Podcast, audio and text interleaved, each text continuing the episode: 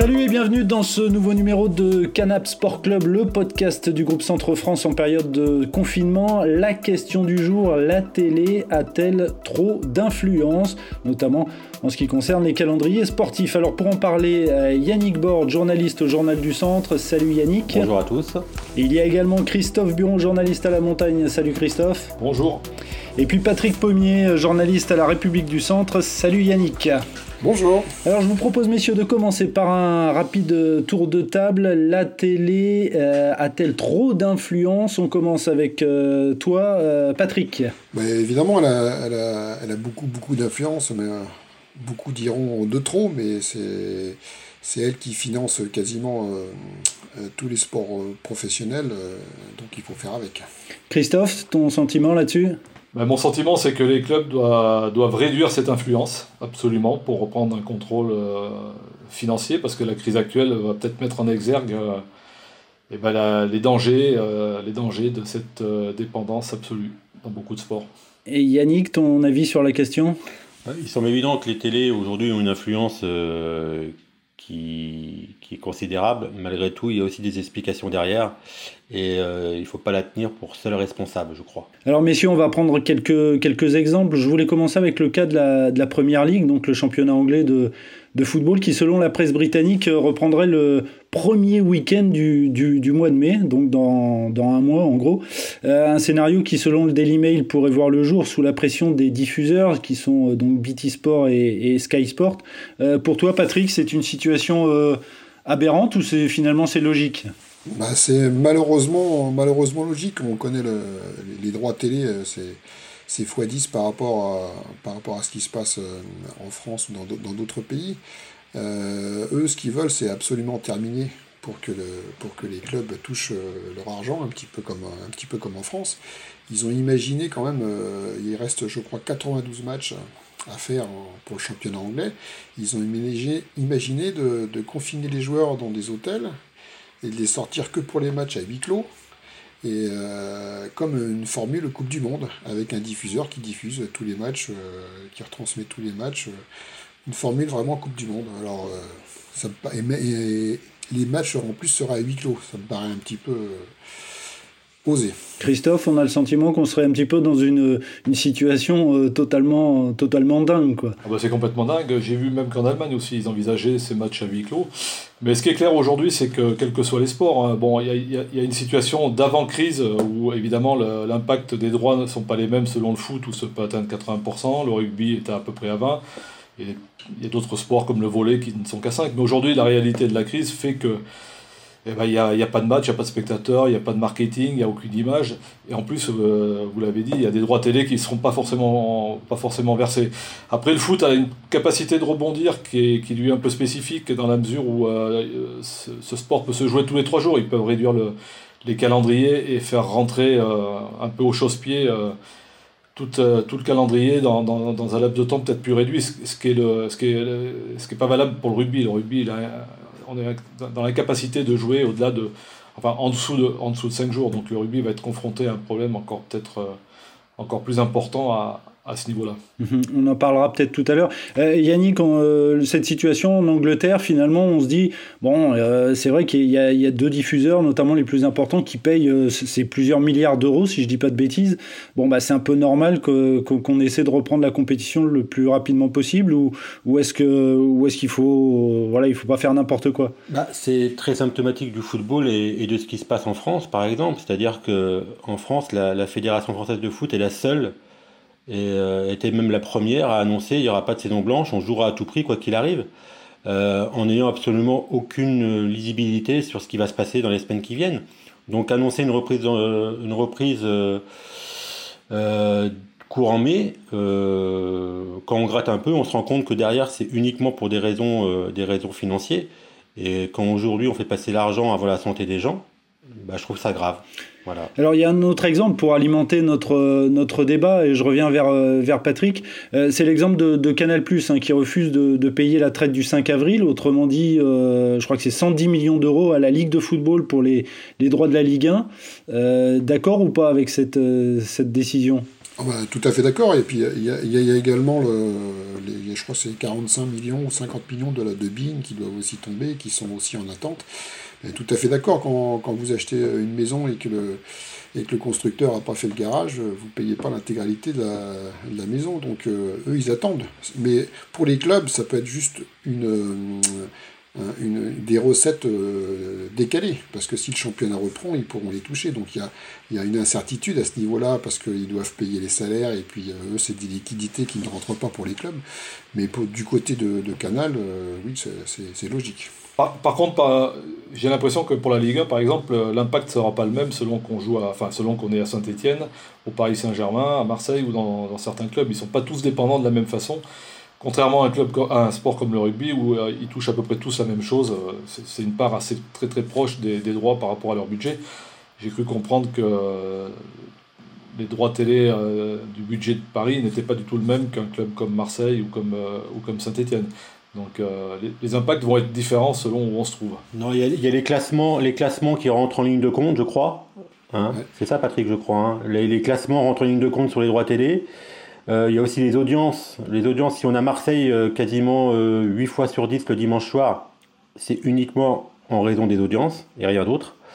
par conséquent, les télés, moi j'aurais tendance à rejoindre un peu la position de Patrick, c'est-à-dire qu'effectivement, si la saison ne se termine pas, pourquoi Canal et Being paieraient l'intégralité euh, des droits télé? En sachant que Canal et Being sont sur deux configurations différentes. Canal, Canal Plus a d'autres programmes que, que le sport. Mais encore une fois, on, parle de business et, eux, comme tout le monde, ils ont derrière des, des emplois à défendre et, à préserver. Je voudrais, préciser quand même que les droits télé, bon, c'est les télés qui commandent, mais euh, les, télés sont aussi sous le, un peu le didacte des, des, annonceurs. C'est eux qui, qui, imposent leur desiderata. Et aujourd'hui, il y, a, ce couple. Euh, je pense que le sport a intérêt de s'éloigner un peu du caractère un peu spéculatif de, ce couple audience-annonceur, quoi. Parce que bon. Euh, Canal commence à crier parce que c'est les annonceurs qui s'en vont là tout de suite. donc c'est les télés, mais c'est aussi les, annonceurs qui s'en vont des, chaînes qui font que les, les, droits vont pas être versés ou vont être différés. Euh. Tu, tu, crois vraiment que le foot est capable de prendre du recul avec, euh, avec la télé, justement? Parce qu'aujourd'hui. Ah, le, le, foot, ça va être très très compliqué. Euh. le, le rugby est un sport que je connais mieux je pense qu'il est encore temps pour les clubs de rugby euh, professionnels de réduire un peu l'influence des télés. Et pour ça, il faut contrôler euh, beaucoup plus leurs dépenses et, évidemment les rémunérations, parce qu'on sait très bien aujourd'hui que euh, qui dit augmentation de droits télé, ça va à 98% dans la poche des joueurs. On fait monter, pas, que les joueurs le, réclament, c'est les présidents, qui sont les responsables, les dirigeants qui sont responsables de ça et qui font flamber un peu les salaires pour attirer les meilleurs joueurs grâce à cette manne télévisée. Il faut qu'il l'argent il doit rémunérer la qualité de l'événement. Il faut pas que ce soit l'inverse. Il faut pas que ce soit un événement qui par le biais d'artifice tout ça qui mette en valeur et qui amène l'argent. Il faut vraiment que et le rugby peut encore pas faire marche arrière, mais peut-être beaucoup plus contrôler ça et réduire cette influence euh, dont on parle. Mais alors en même temps, euh, Christophe, si, si, on en croit certains, certains confrères, euh, Canal Plus ferait pression justement sur la ligue de, de rugby pour que les matchs de top 14 aient lieu, même, même si c'est à huis clos. À huis clos et décalé au 18 juillet, ce qui n'était pas envisageable. Là, en, décalant le 18 juillet, c'est clairement Canal qui est à mon avis le premier invité à la, à la, à la, à la table des discussions aujourd'hui et qui impose que ces matchs aient lieu, les matchs de phase finale notamment. Alors les matchs de, les matchs de la phase régulière, ça, paraît, ça va paraître très compliqué au fur et à mesure qu'on avance et que le confinement est toujours là et que, et que le déconfinement va être très compliqué à mettre en place.